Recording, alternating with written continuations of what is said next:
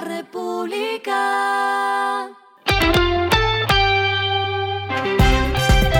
Al final de la jornada, esto es lo que debes saber sobre el comportamiento de los negocios, las finanzas y la economía.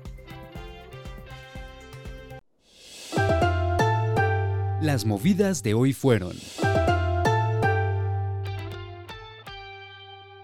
Enel anunció que seis proyectos de su propiedad fueron adjudicados en la subasta de cargo por confiabilidad realizada por XM, operador del mercado eléctrico colombiano, el pasado 15 de febrero.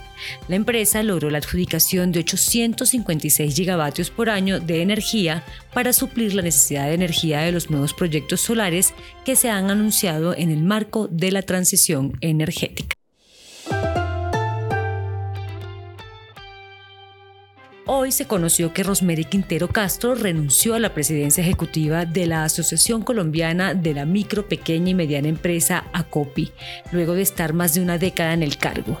El gremio aseguró que el lugar será ocupado por Jairo Pulesio Franci, quien será el nuevo presidente ejecutivo nacional encargado hasta que la Junta Directiva designe al presidente en propiedad.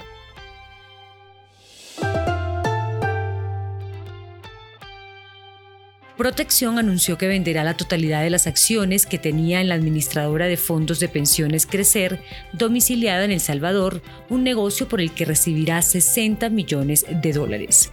Esta compañía había sido adquirida en 2011 y, según se dijo en un comunicado, se consolidó como una de las líderes del país, liderando las conversaciones importantes para impactar en el bienestar de los salvadoreños en materia financiera y pensional. Lo que está pasando con su dinero.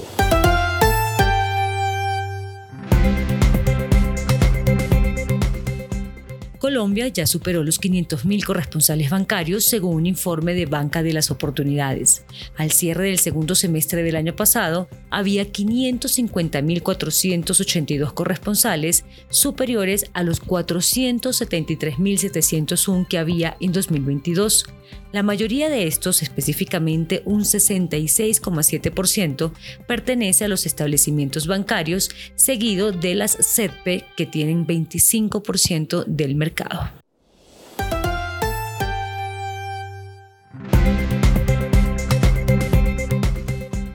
Los indicadores que debe tener en cuenta.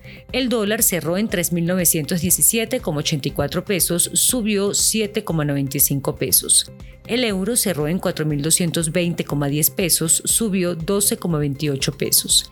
El petróleo se cotizó en 79,21 dólares el barril. La carga de café se vende a 1.448.000 pesos y en la bolsa se cotiza a 2,08 dólares. Lo clave en el día.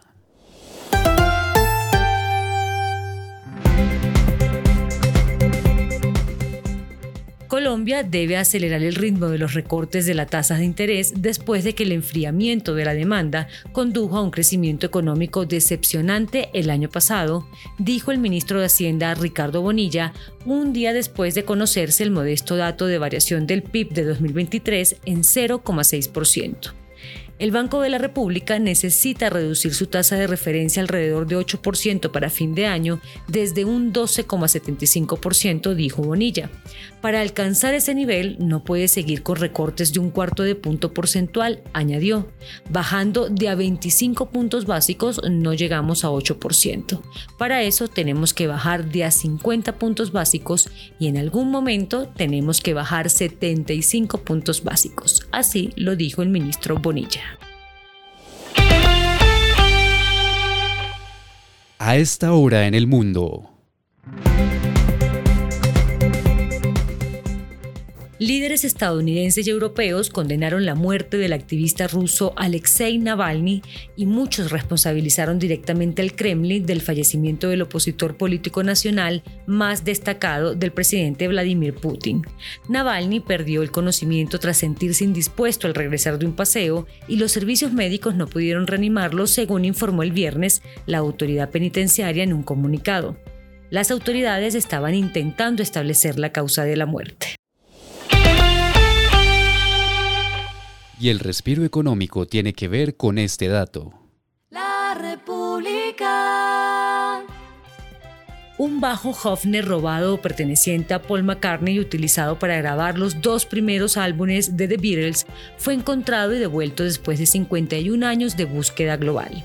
La guitarra, denominada el instrumento musical perdido más emblemático de todos los tiempos por el equipo detrás de la búsqueda The Lost Bass Project, fue robado de una furgoneta en el área de Notting Hill de Londres en octubre de 1972. La República.